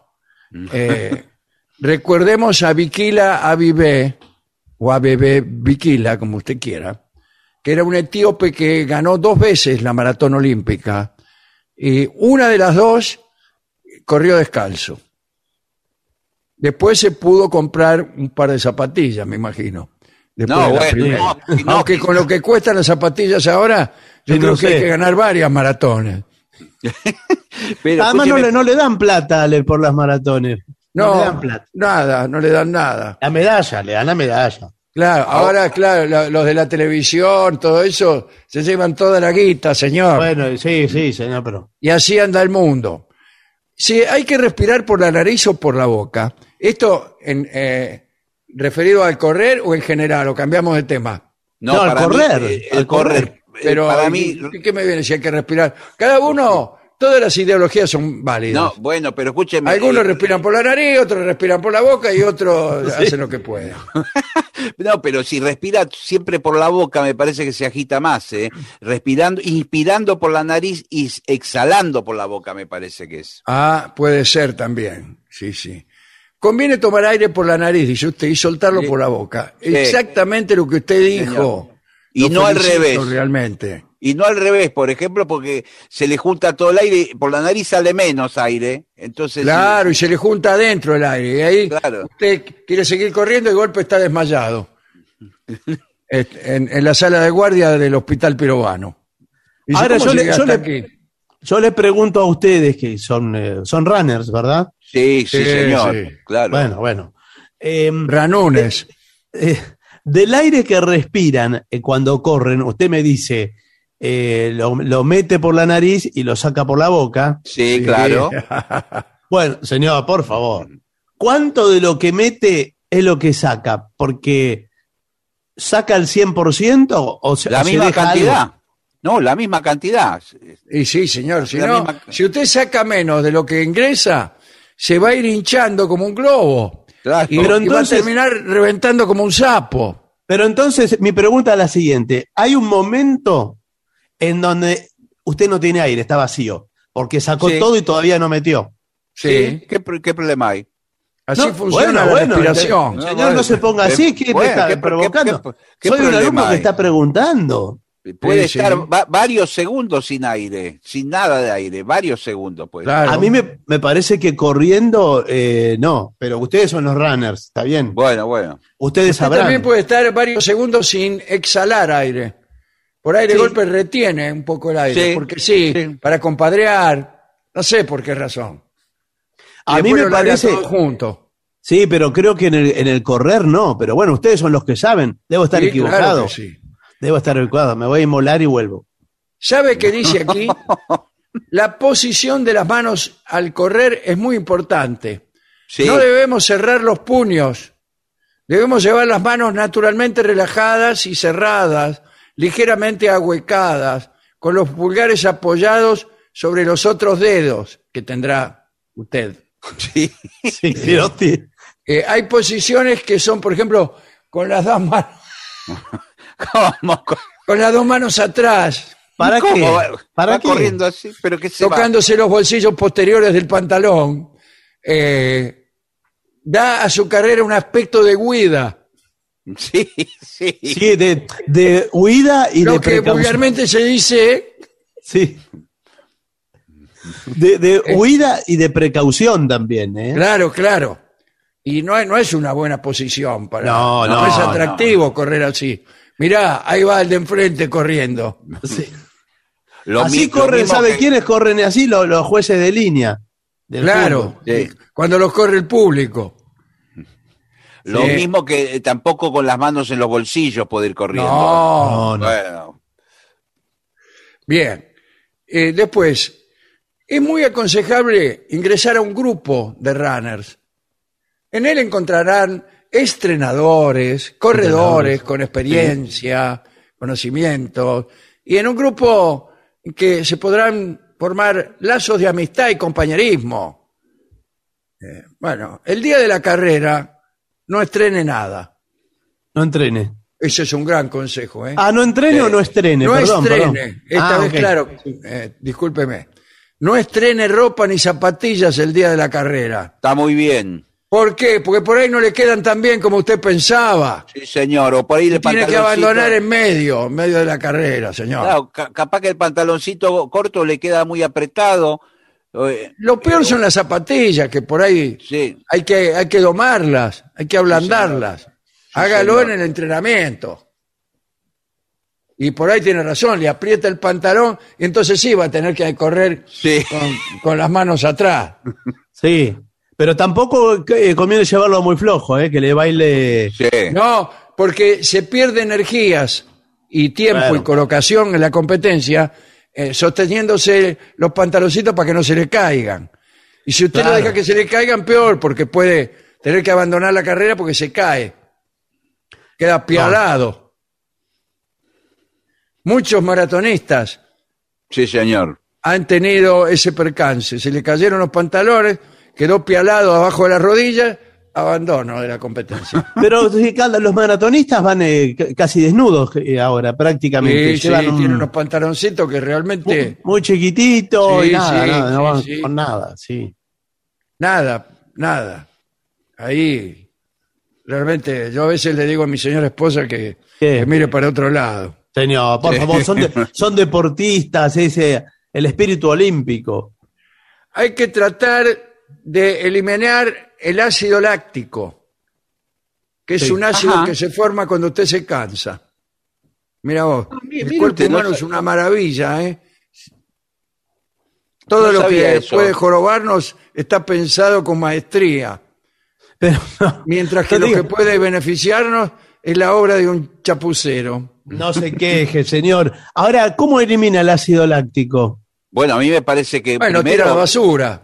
No, no, eh, no tomar derivados de la leche antes de la carrera. No se No, va a no. tomar un bascolé justamente en medio de la maratón. No, pero espere, dice eliminar el ácido láctico. Eh, o sea que es una sustancia Bueno, que ya está. Ir al no baño, lácteos. señor, ir al baño. ¿Cómo quiere, quiere convertir este, este No, bueno. programa en Bueno, una bueno. casa de tolerancia? No, señor, es algo eh, natural que todos los seres humanos. Bueno. eh, bueno, se trata de eso, ¿no? ¿Cuál es el largo conveniente de los pasos al correr? ¿Usted corre Eso- con paso largo o con paso corto? Ah, ah.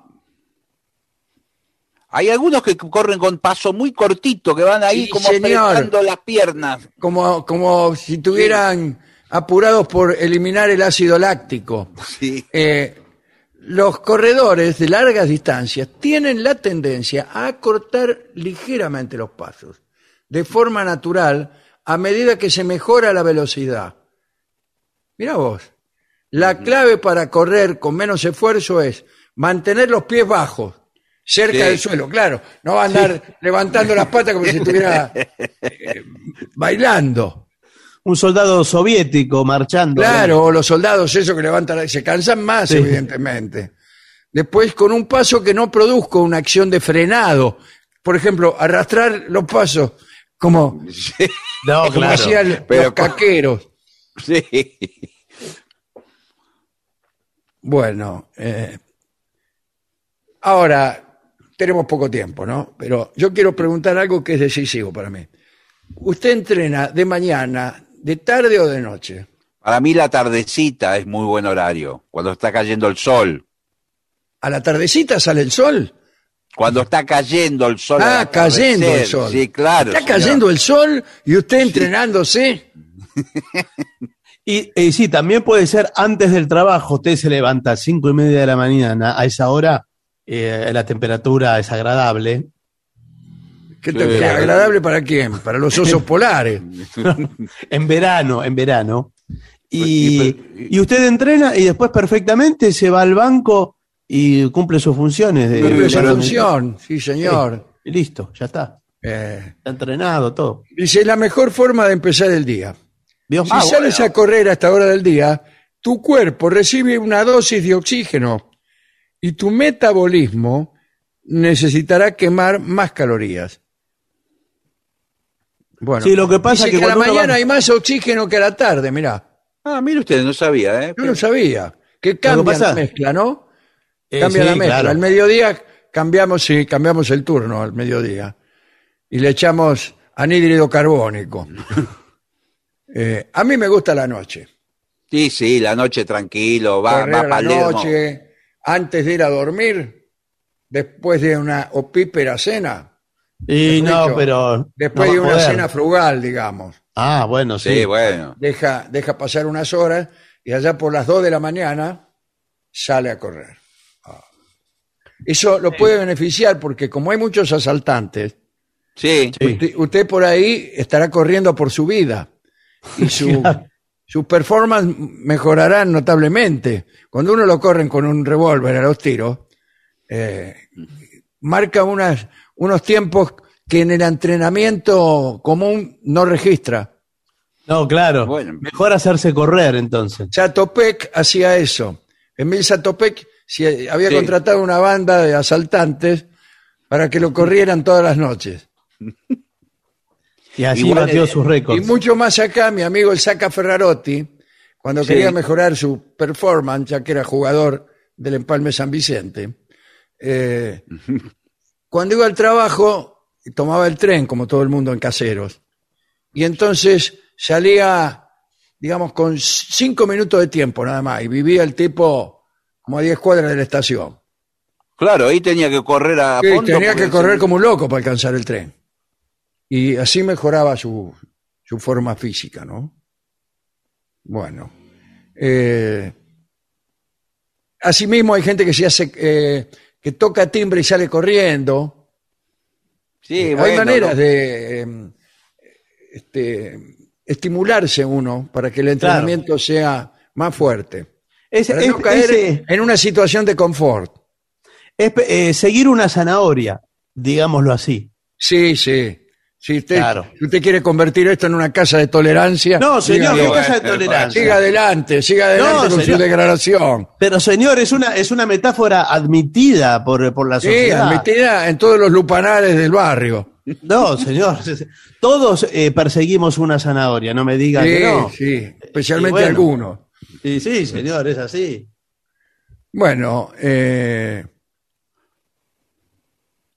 ¿qué, otra, ¿qué otra cosa quiere saber sobre Bueno, hay algunos runners profesionales que, por ejemplo, corren en Palermo por la noche hacen varias, varias vueltas al- al- a, los bosques de Palermo Sí, y señor. a una velocidad más bien lenta y la última vuelta la hacen Le a toda con todo. Sí, Sí, a sí. toda velocidad. Y, y cuidado porque te pueden llevar por delante. Bueno, pero es una de las técnicas de entrenamiento ma- más, usadas. ¿eh? La última vuelta es a toda velocidad. Sí, sí. Yo, como la última vuelta es también la primera, no sé qué hacer. y nunca Mejor alcancé a dar una, una vuelta entera al, al, al parque. Yo les, eh, les quiero hacer una pregunta antes de, Sí. antes de, Sí, antes de sí, cerrar. por- estamos arrancando ya la vuelta, ¿eh? así que. Por eso estamos- le digo, por eso le digo. Una pregunta que quiero les hago a todos los runners. ¿Dónde guardamos la llave? Porque eh, como vamos todos con esos trajecitos y yo me voy de casa, tengo que cerrar la puerta, tengo ocho llaves. Porque tengo No, me la de la terraza. Eh, déjela en su casa, enterrada, en una maceta, debajo, Sí, de, bueno. de- debajo de una piedra, algo Sí, lo, así. mi- lo mismo me pasó a mí con el portadocumentos. Yo vine con todos los documentos. Claro. Bueno. Y yo también, yo, te- yo me compré uno de esos pantaloncitos de, Sí. de maratón olímpica sí, sí, no trae señor. bolsillo, nada, ¿eh? y tengo la libreta de enrolamiento vieja. Sí, sí, la libretita. Sí. No, qué libretita, es grandota la de. La- grandota parece. Claro, prácticamente es una calza eso. Claro. Sí. Yo por ¿Y eso en no invierno correr. usted usa calzas? Bueno, es, es parte de mi intimidad eso, ¿no? Me parece que Claro, no. claro. No, hay, hay muchos que se ponen las calzas abajo del pantaloncito. ¿eh? ¿Y, y dónde se lo va a poner? ¿Arriba? Claro. Este, Sí, si usted yo es a veces, se le pone eh, arriba. aprovechando el barbijo, y me pongo también una máscara para que no me reconozcan. Ah, bueno. Porque a veces mis performances son tan lamentables que me, me da papelón que me vean y Sí, saluden. sí, claro. Incluso me ayuden. Me, me agarren uno de cada brazo. Lo remolcan. me ¿Sabe remolcan que- du- durante unos metros. muchos de nosotros empezamos a venir eh, mejor vestidos porque en el grupo de runners hay muchas solas y solos. ¿eh? Ahora, sí, eh, que van eh, con otro propósito. eh, sí, un poco Digo, a sí. esa velocidad, yo a veces le pregunto, a esa velocidad eh, no se viene a correr.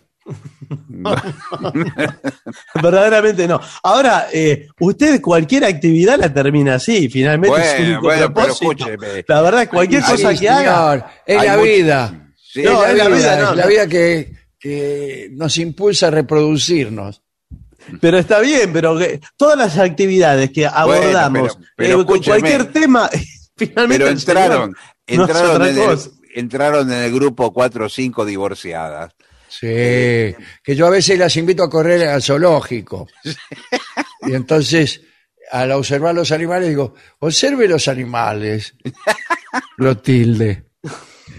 Mire, mire cómo provienen de sus mimos los infantes. Señor, por favor. Mire cómo Acá se vinimos cómo a hacer deporte. a la reproducción sin tanta cháchara, Acá venimos a hacer deporte, mens sana, sin corpore tanto bulebú, Clotilde. Bueno, eh, me parece que es hora de dar por terminado este informe, porque estoy agitado. Bueno, entonces eh, vamos a la pausa, por favor. Por favor. 750. Lo mejor de la 750 ahora también en Spotify. La 750 en versión podcast. Para que la escuches cuando quieras. Lo mejor de la 750 en Spotify. Dale play. TotalNet, Internet simétrico de alta velocidad y sin cortes. Ahora con servicio de TV. Pedí TotalNet, Internet más TV a un precio increíble. Por WhatsApp al 11 7200 2222 o a través de nuestra web www.total.net.ar. Empezá hoy a vivir el mañana. TotalNet. 750.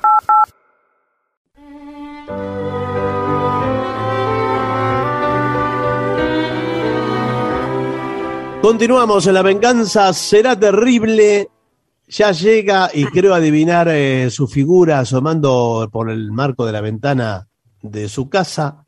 Manuel Moreira, que lo presentamos en este mismo momento. ¿Qué tal, Manuel? Sí, aquí, en la ventana. En la ventana es, es mi lugar favorito de la casa. Muy bien, No me eh, diga, y el único, según parece. Sí. No, también tiene la puerta. Ah. No, pero yo entro por la ventana. ¿Usted tiene llave en la ventana? No, porque esto es como una especie de vecindad. Eh, Yo tengo solo llave de la puerta de la entrada a la vecindad, es como, como la casa de Don Ramón, por ejemplo. Uno podía entrar por Claro. la ventana, así.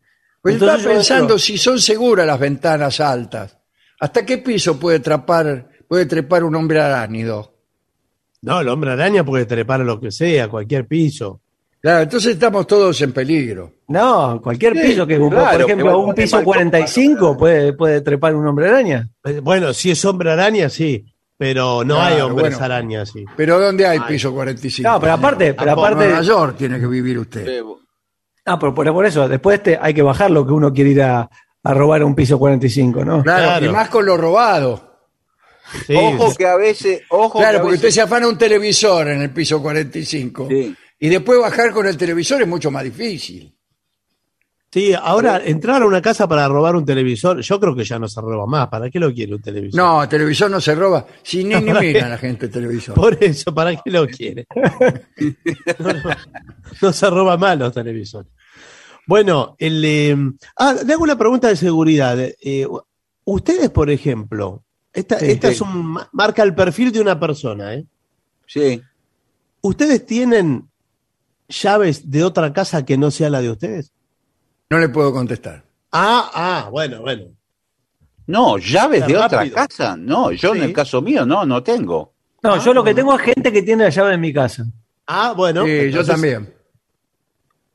No, bueno, yo tampoco. O sea, estamos Son- en el nivel de seguridad más lejano. Claro, eso, eso marca Son una personas posición. que este, este, trabajan en este programa, casualmente. Yo, yo. Bueno, Claro. No, eso, eso marca una posición. Puede tener eh, llaves de muchas casas. de amigos, por ejemplo. No, no Eh, importa, yo no he señor, sido de nunca qué. eh, de No, tener no llaves de casas de las personas. Porque se genera un vínculo, ¿eh? Y claro, Sí, sí. de repente entra, abre la puerta y entra a cualquier momento. Claro. Y usted está con otra persona a la que también le dio la llave Sí. y se produce una situación difícil de sostener. Bueno, y además que O sea, usted- la pregunta, ¿quién es esta que, y por qué tiene la llave de tu casa? Eh, eh, imposible de contestar. Bueno, por eso le digo, bueno, será un tema para futuros programas porque la, eh, la posesión de llaves ajenas eh, da para mucho, me parece. ¿eh? Sí, señor. Eh, pero creo que podemos llamar al sordo Gansé, si le parece, Manuel. Está entrando ahí. Ahí entra, ahí entra. Con la llave de casa. Ese sí que tiene llave, hace años que tiene la llave. Sí, sí. Pase Adelante. Y ya llega a los estudios de M750 nuestro querido y nunca bien ponderado maestro, el sordo Arnaldo Gansé. Acompaña esta noche a nuestro querido maestro, la voz de Manuel Moreira.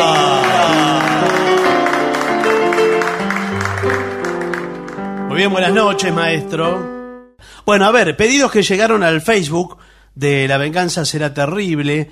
Le pide Alberto un momento. A ver un momento. Momento, ¿eh? Momento. eh, co- eh, en el sentido del pedido musical. Ah, bueno. ¿No? Un momento.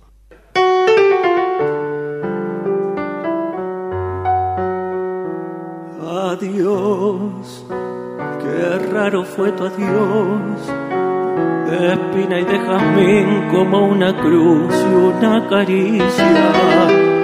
Tal vez no comprendí ni presentí que las estrellas tienen que morir con los rayos del sol.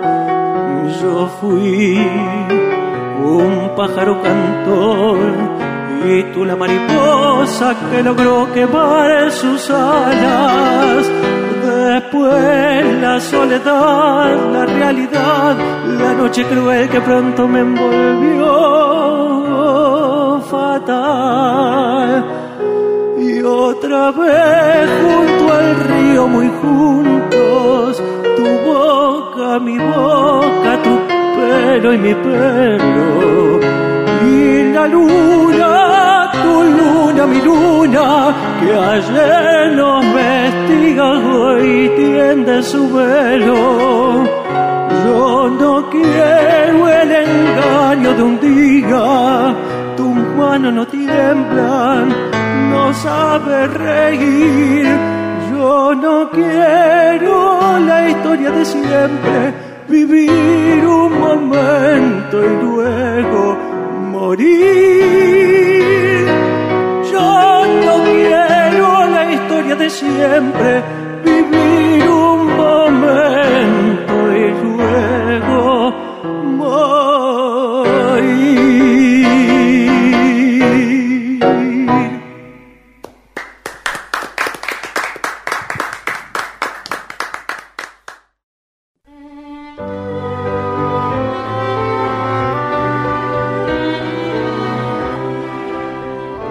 Recuerden que estamos en las redes sociales, en Facebook como La Venganza Radio, lo mismo en Twitter y en eh, Instagram como La Venganza Será Terrible. Y le piden, me voy a poner los lentes porque voy a ver mucho mejor. Eh, lloró como una mujer, ¿se acuerda que lo hizo hace algún tiempito? Sí, el otro día. Y bueno, eh, otra vez Y quiere. pero O como era los muy chicos. difícil, ¿qué se Sí. piensa? Como los chicos, este, otra vez. Empieza con un recitado ese. Sí, ah, esa era esa, A sí. ver, dele, dele. Cotorro al gris. Una mina ya sin chance por lo vieja, que sorprende a su garabo en el trance de partir. Una escena lo melato, y entre un llanto y una queja, arrodillada ante su hombre, así se le oye decir. Me engrupiste bien de bote con el cuento de la tristeza, pues creí que te morías y te dejaba morar. Pegaba cada suspiro que hasta el papel de la pieza se despegaba de golpe hasta quedar descolgado. Te dio por hacerte el loco y le pegaste sal alpiste. Te rajaron del laburo por marmota y por cebón. Yo también al verte enfermo comencé a ponerme triste entré a quererte por sonza a fuerza de compasión. Te empezó a gustar el monte y dejaste en la timba poco a poco la vergüenza, la decencia y la moral. Como entró a escasear el vento, diste cada marimba que me dejaba de cama con vista al hospital.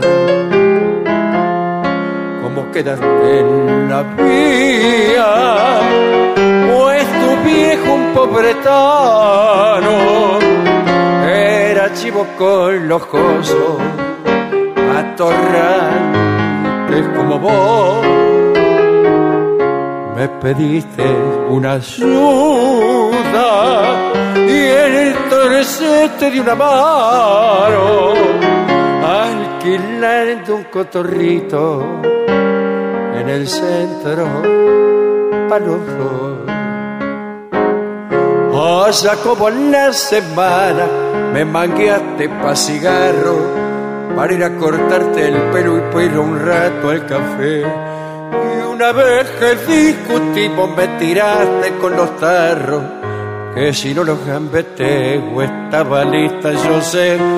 Decime si yo no he sido para vos como una madre. Decime si yo merezco lo que me pensas hacer. Bajo el bacán la cabeza y el tan rana y tan compadre besándole los cabellos, lloro como una mujer.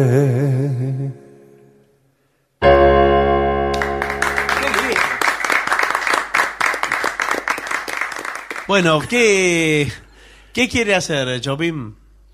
Bueno, Tenderly, ¿qué les parece? Bueno, Muy Tenderly, bien. a ver. bueno.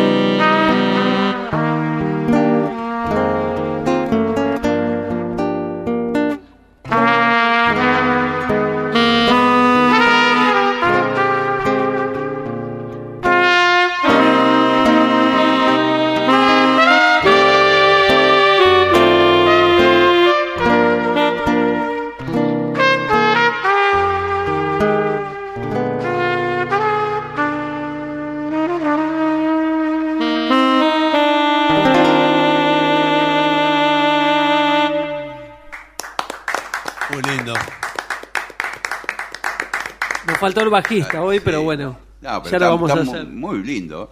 Y nos vamos. ¿Qué quiere? Que, que nos vayamos. Ah, Eso. ¿Con qué? Y nos vamos musicalmente eh, ilustrados eh, con lo que usted quiera. Nomás. Eh, Lo veremos triste y amargado. Lo veremos triste y sin amor.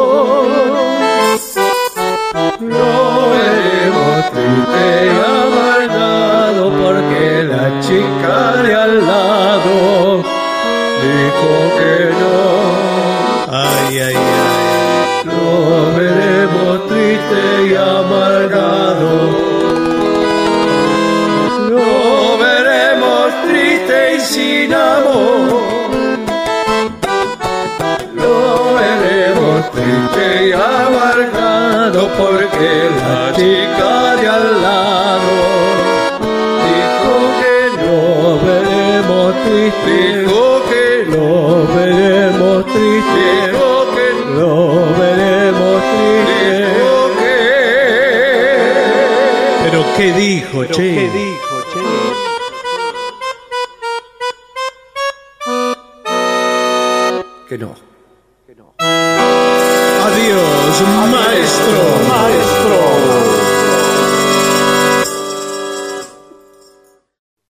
para finalizar, dos palabras bastan. Gracias.